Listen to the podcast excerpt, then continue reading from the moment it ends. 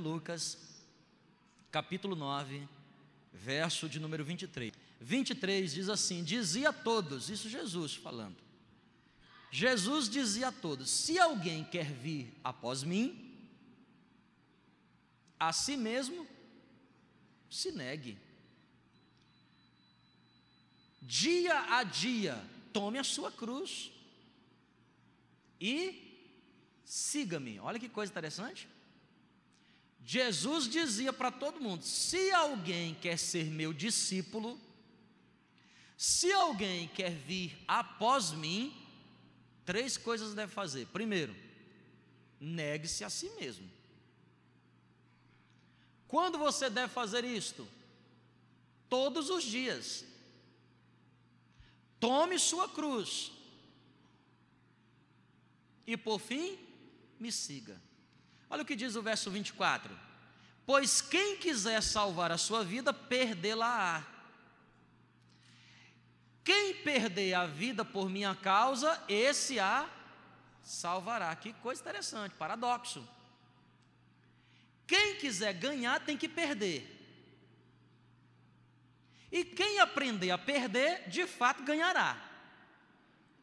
E aí o verso 25 finaliza: Que proveito que aproveita ao homem ganhar o mundo inteiro, se vier a perder-se ou, ou, ou a causar dano a si mesmo? Que proveito tem um homem de ganhar o mundo inteiro e perder a sua alma, como diz a versão de Mateus? Que proveito tem um homem de ganhar o mundo inteiro e perder-se ou causar dano a si? Eu quero meditar sobre isso. Vamos orar mais uma vez? Senhor, ilumina-nos por tua palavra. Nós só podemos ter essa iluminação se o teu Espírito Santo estiver conosco. Mas não adianta também, Pai, o teu Espírito Santo estar comigo aqui no, no púlpito. É necessário que esteja em cada coração porque coisas espirituais só podem ser discernidas espiritualmente. Nos ajude, fale conosco nessa noite, é a minha oração, em nome de Jesus Cristo. Amém. Amém, meu irmão? Jesus está nos ensinando aqui sobre perder. Jesus está nos ensinando aqui sobre verdadeiramente ser discípulo, porque não basta ser crente, não basta crer, você tem que aprender a ser discípulo de Jesus. Acho que há dois domingos atrás eu falei aqui na igreja sobre o maior inimigo do ser humano. Não é a morte, que muitos temem, porque Jesus já venceu a morte. 1 Coríntios capítulo 15, onde está a morte? O teu aguilhão, Jesus venceu a morte, e por ele vencer a morte, eu venci com ele. Muitos têm medo de Satanás, Satanás também é um inimigo nosso, porque a Bíblia diz lá no Evangelho de João que ele veio para matar, para roubar e para destruir. Mas a Bíblia também nos ensina que Satanás só faz alguma coisa com o consentimento de Deus, com a autorização de Deus com a permissão de Deus. Portanto, nem Satanás nem a morte são os meus piores inimigos. Nós aprendemos há dois domingos atrás que o nosso maior inimigo é a gente mesmo, é o eu, é o egoísmo. O primeiro pecado que existe na Bíblia não é o pecado de Adão e Eva, da desobediência, não é o pecado de Adão e Eva do esconder-se. O primeiro pecado que a Bíblia menciona, embora não esteja em Gênesis, está lá em Ezequias, Ezequiel, fala da soberba. Fala da soberba. Lúcifer, o anjo, o querubim ungido, ele disse: Eu vou subir ao mais alto monte de Deus e como Deus serei.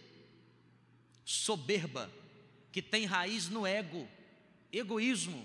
A maior luta do ser humano é a luta contra ele mesmo, contra o seu ego, contra o seu eu.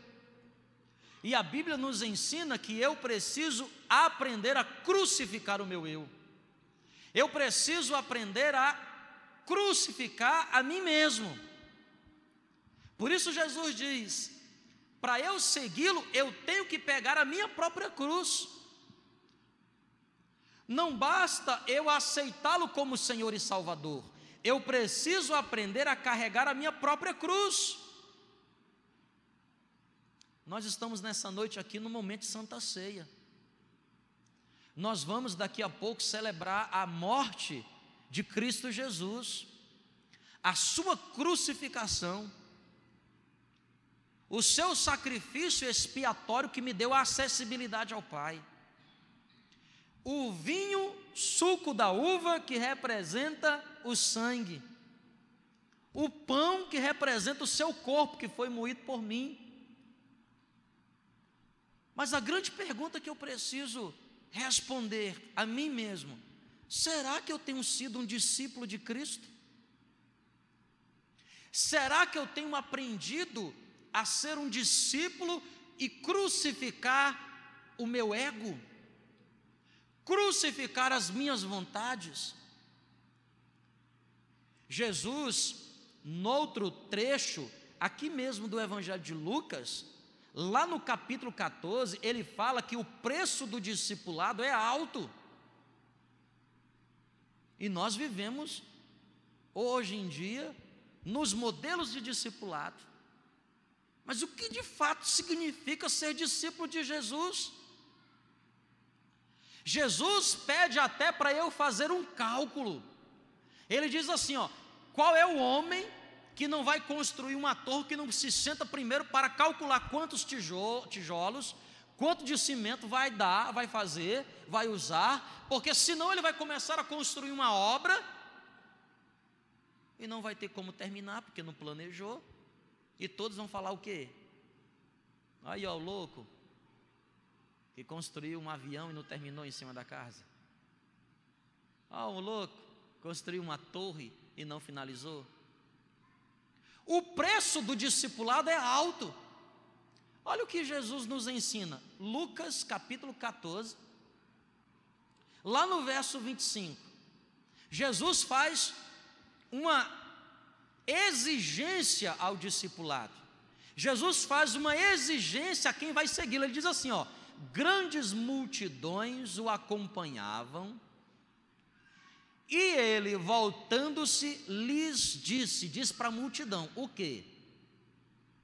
Se alguém vem a mim e não aborrece a quem, gente? Uau, não aborrece a quem? E quem mais?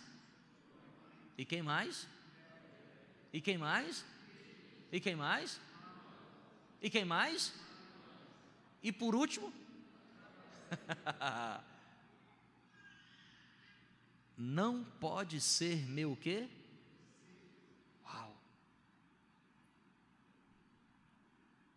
Jesus estava pregando o evangelho e Jesus estava fazendo muitos milagres e multiplicava pães e peixes e multidões o seguia. Uau, como é bom ter uma multidão que segue. Mas Jesus para e diz o seguinte: Ei, vocês, escuta, presta atenção. Se vocês querem continuar me seguindo, vocês terão que aprender duas coisas. Primeiro, vocês precisam me amar mais do que amam a vossa família. É isso que o texto está dizendo. Ninguém que vem após mim que não aborrece. Em outras palavras, é: Jesus está dizendo, você só pode ser meu discípulo se você aprender a me amar mais do que você ama seu pai, mais do que você ama sua mãe, mais do que você ama seus irmãos, mais do que você ama seus filhos. Uau! Quem está entendendo, diga amém. O preço do discipulado é alto. Discípulo de Cristo é aquele que é capaz de amar o Mestre acima de tudo, inclusive das coisas mais preciosas. Irmão, fala para mim o que é que tem mais de precioso do que família? Hein? Você que tem filhos, pai ou mãe, tem alguma coisa mais valiosa para você do que seus filhos? Hã? O que é que é mais valioso para um ser humano do que filho?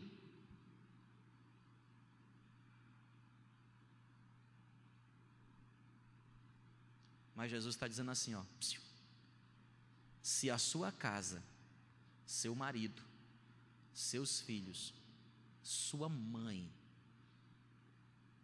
se você ama estas pessoas, que é legítimo, mas se você amá-las mais do que a mim, você não pode ser meu discípulo.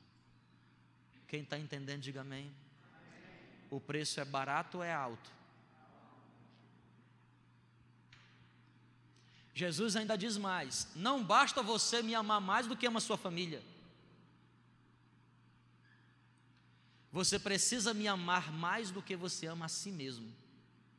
Por isso ele diz: e ainda a sua própria vida.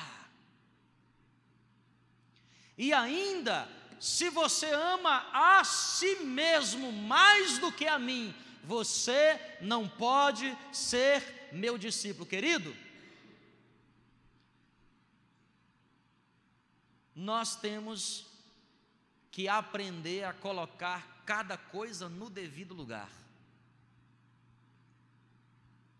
Há espaço na minha vida para o meu eu, mas ele tem que estar antes da minha família Há espaço na minha vida para a minha família, mas a minha família tem que estar antes de Deus. Quem está entendendo, diga amém.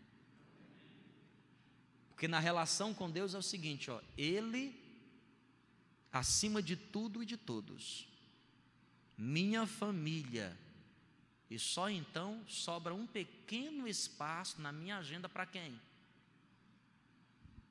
Para eu mesmo. Vocês estão entendendo, irmãos? Quem está entendendo, diga glória a Deus. Por que, que muitas vezes nós não conseguimos ser felizes na vida?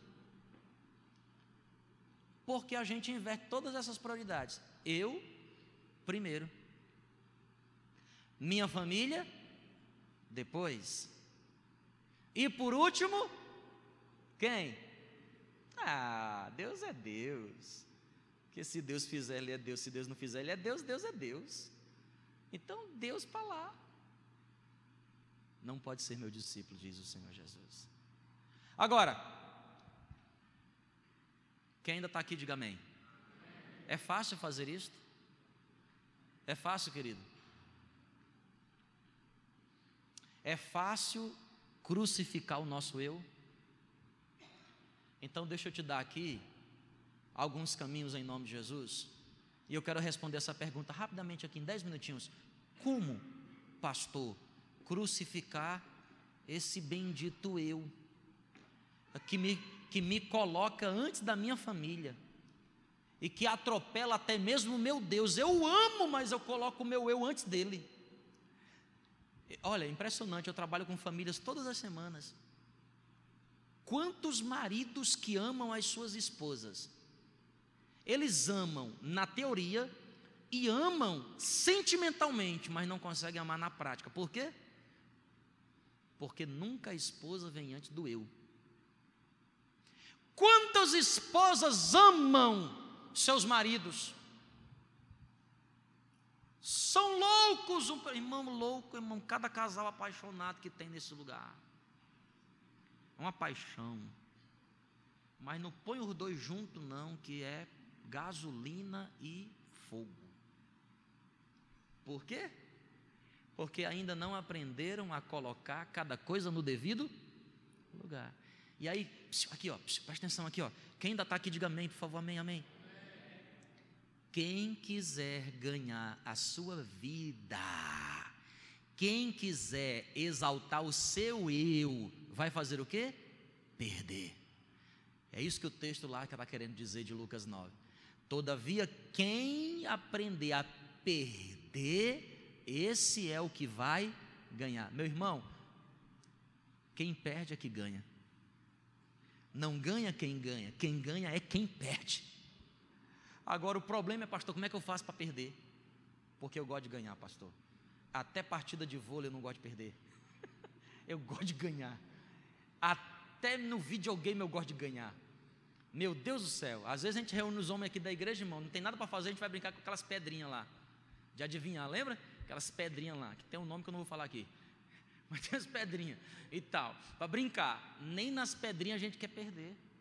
Quer perder? Jamais. Você já viu as pessoas se relacionando? Qual é o grande problema do relacionamento das pessoas? Não, é só perguntar para Adão e para Eva: quem é que queria perder? Ninguém. O Adão, o que é que aconteceu? Ela. Ou ela, o que é que aconteceu? A cobra. Se perguntasse para a cobra, a cobra com certeza ia ocupar o elefante. E aí dá aquela mosca, a mosca na, sobre o elefante ocupado sou eu. Então. Como é que eu faço para perder então, pastor? Eu, eu nasci para ganhar. O meu processo de fecundação, o senhor não se lembra, não? Para ganhar eu cheguei primeiro. Eu sou treinado para ganhar, como é que eu faço, pastor? Aí o cristianismo vem me ensinar. Jesus me ensina que a vida começa quando eu perco. Irmão, casamento feliz não é casamento que você ganha, casamento feliz é o casamento que você perde. E quando você perde, ela ganha, ela te faz feliz. Agora, quando você ganha, ela fica triste. Por consequência, tu também acabou ficando o quê? Aí tu comemora como? Sozinho. Como é que tu vai comemorar só? Que adianta tu chegar em primeiro lugar sozinho. Mas como é bom tu perder, e não pode ser de migué, é perder de verdade. Eu perdi para tu ganhar. E quando a pessoa ganha, ela é tão, tão feliz porque ganhou, que você acaba ganhando junto com ela. Quem está entendendo, diga amém. Como, né? Fazer isso? Essa é a pergunta. Jesus nos dá algumas dicas. Vamos voltar então para Lucas capítulo 9, verso 23. A primeira dica de Jesus é: se alguém quer vir após mim, a si mesmo se o quê? Negue. Então diga assim comigo: eu preciso, diga mais forte, eu preciso aprender a me negar. Isso é muito forte, irmão. Isso é que é forte, Brasil. É para glorificar de pé. Escuta. É a tal da renúncia. Quando Jesus está falando de você negar a si mesmo, Jesus está dizendo: aprenda o que eu aprendi. Eu renunciei. Tende em vós o mesmo sentimento que houve também em Cristo Jesus o que significa renunciar? Significa desistir de direitos. A genuína renúncia, ela acontece quando você desiste de algo que você tem por legalidade direito. Você diz assim: Eu mereço ser honrado. É verdade, você merece. Mas aí você diz: Eu abro mão da honra. Eu tenho direito disso, porque quem está certo sou eu, você que está errado. É verdade. Mas não adianta você justificar o seu acerto. Você tem que aprender a de fato renunciar. Olha, querido, querida, seja em casa, no casamento, na igreja, no trabalho. Você diz assim, ó, de fato, eu estou certo, mas eu abro mão, renúncia. Tende em vós o mesmo sentimento que houve também em Cristo Jesus? O que é que a cruz de Cristo nos ensina? Nos ensina que o Deus Todo-Poderoso renunciou, renunciou a sua glória, renunciou o seu reino, renunciou a sua posição, renunciou para ser servo como eu e você. Quando nós estamos diante da mesa da Santa Ceia, meu querido, nós estamos chegando diante de Deus e falando o seguinte: Senhor, eu quero ser como tu és. Se tu fosses capaz de subir na tua cruz por amor a mim, eu também quero subir na minha própria cruz por amor às pessoas que amo. Não existe renúncia sem humilhação. Não existe renúncia sem o que, igreja? Não existe. Porque renúncia pressupõe humilhação. O que é humilhação? É você considerar-se menor que o outro. E é outra coisa que a gente tem enorme dificuldade, porque a gente sempre se acha melhor do que o. Só tem uma coisa que a gente acha que o outro é melhor do que nós: é a grama. A grama do outro é sempre melhor que a nossa. Mas o resto a gente se acha muito bom. Sim ou não? Sim, meu irmão. E às vezes nós temos a chamada falsa modéstia. Não, sou tão humilde. E quando eu falo de humildade aqui, eu não estou falando de poder econômico. E quando eu falo de humildade aqui, eu não estou falando de estado de espírito. E quando eu estou falando de humildade aqui, eu não estou falando de capacidade intelectual. E quando eu falo de humildade aqui, eu não estou falando de dons e talentos, eu estou falando de quê? Quando eu falo de humildade aqui, eu estou falando da essência natural que todos nós temos de querer nos subpujar sobre os outros. E a Bíblia diz que quem quer ser discípulo de Jesus, digno de cear com Ele, precisa aprender a negar-se. Irmão, aprenda a perder, porque quando você perde, Jesus te faz vencedor. Mas todos aqueles que querem ganhar, inevitavelmente acabarão perdendo, porque Cristo não está com eles. Negue-se a si mesmo, Jesus disse. Renunciar, meu irmão, é abrir mão, às vezes, do que você conquistou. Eu conquistei, eu suei, eu me esforcei, eu, é, é para mim. Mas quando nós amamos, nós abrimos mão. E não foi o que ele fez por nós? Sim ou não? Não foi o que ele fez por nós? Ele abriu mão de tudo, por amor a cada um de nós. E ele está dizendo para mim e para você: seja meu imitador, seja meu discípulo. Seja meu discípulo. Assim como eu aprendi a abrir mão, porque amo você, abra mão também por aqueles a quem você ama. Segunda coisa nessa noite que eu quero falar sobre como crucificar esse eu. O verso 23 ainda diz: negue-se a si mesmo dia a dia e tome o que? Dia a dia tome a sua cruz. Ei, irmão, em nome de Jesus, se você quer aprender a crucificar o seu eu, não basta você aprender a renunciar. Você precisa também aprender a lidar com a sua dor. Você precisa aprender a lidar com a sua dor. De coração, levanta a mão aqui quem tem pelo menos uma dor, uma dor. Tem dores sim ou não? Dor, não precisa ser dor no corpo, porque dor no corpo é a mais simples de toda. É só tomar Dorflex, Miozan, Torcilax, na veia logo. Mas tem dor, meu irmão, que você pode ir lá na, no hospital e não vai dar certo. Eu estou falando de dores na alma. Diz coração, fala a verdade. Quem aqui tem dores na alma? Levanta assim, ó, dores, coisas que dói. Parece reumatismo. Jesus está dizendo assim, ó, escuta aqui, ó. Você veio adorar a Deus, sim ou não? Você quer aprender de verdade a ser cristão? Amém ou não? Então, o que eu tenho a dizer para você, você não vai gostar muito. Presta atenção você tem que aprender a lidar com a sua dor. Agora eu vou dizer um negócio para você aqui, ó. Aqui, ó. Há dores que Deus tira. Há outras que você terá que aprender a lidar com elas. Paulo rogou a Deus três vezes, três vezes. Arranca para mim esse espinho, não aguento mais. Ele diz: fica quieto.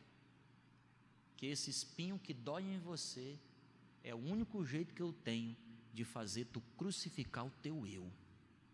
Porque tu, Paulo, não é flor que se cheire. Se eu tirar esse espinho, tu se transforma num carvalho podre. Mas com esse espinhozinho você é um jardim manancial. Você precisa aprender a lidar com as suas dores. Tome a sua cruz. Tome a sua cruz. Sabe o que isso quer dizer, irmão? Ó, pastor, como é que eu faço para lidar com a minha dor? Porque dói. Dói demais. Aqui, meu irmão, ó. O amor que você sente tem que estar acima da sua dor.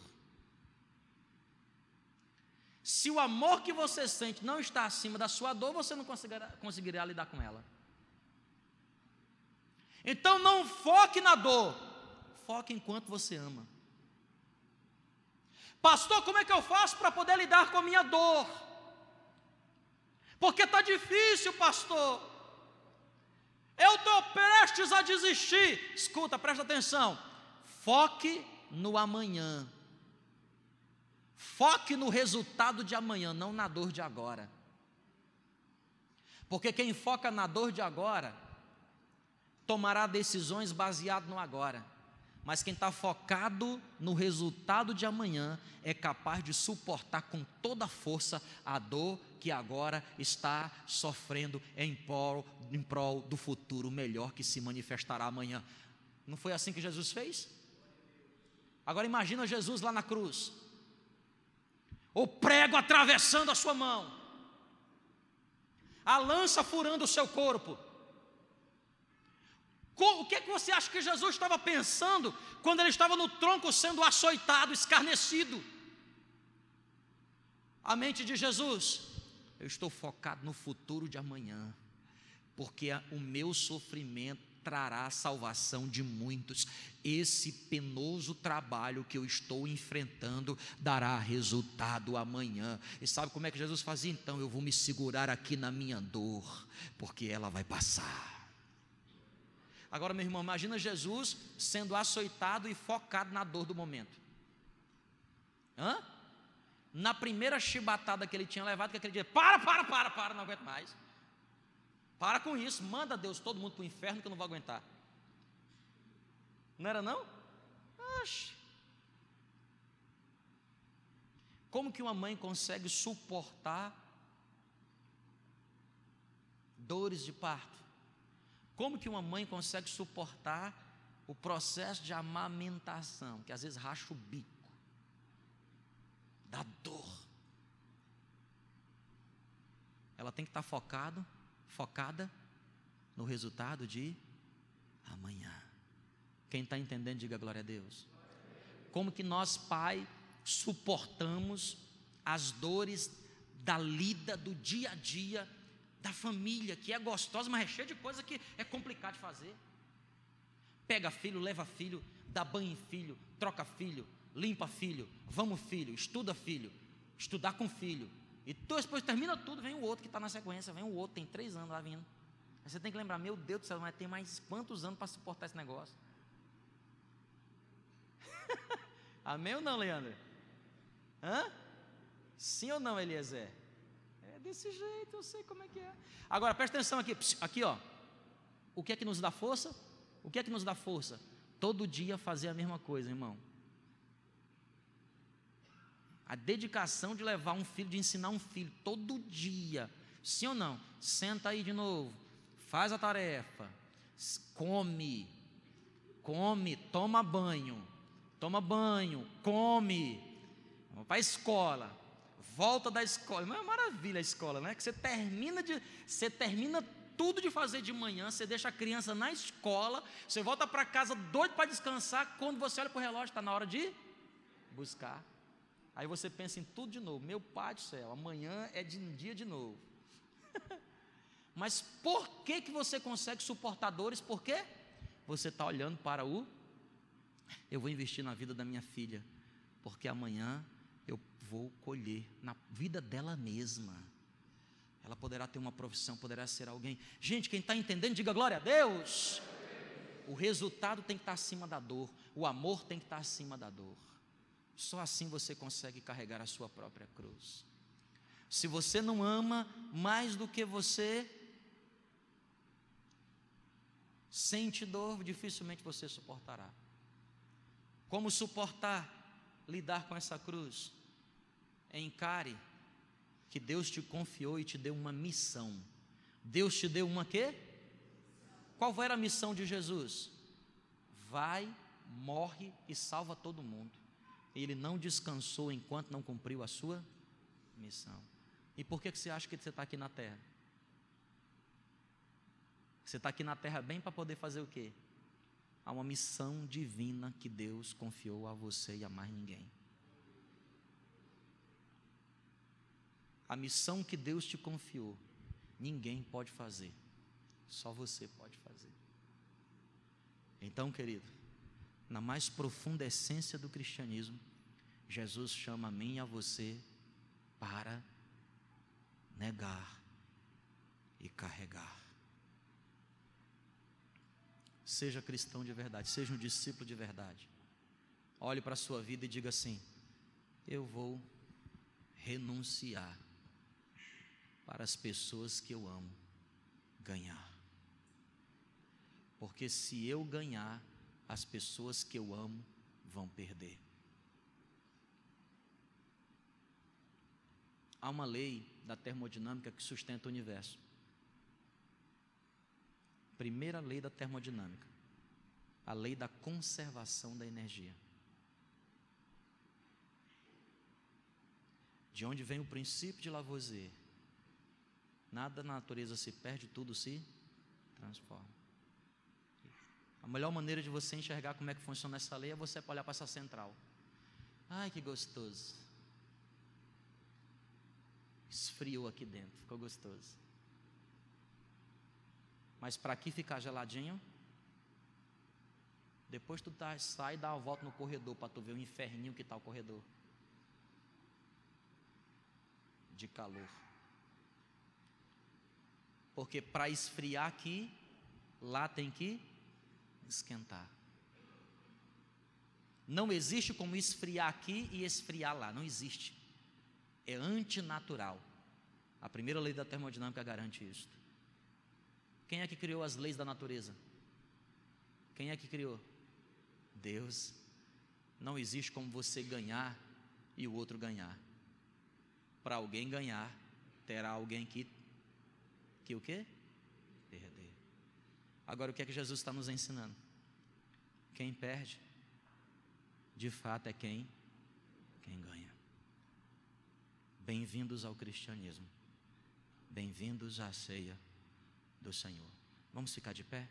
Em nome de Jesus, vamos cantar aqui uma canção.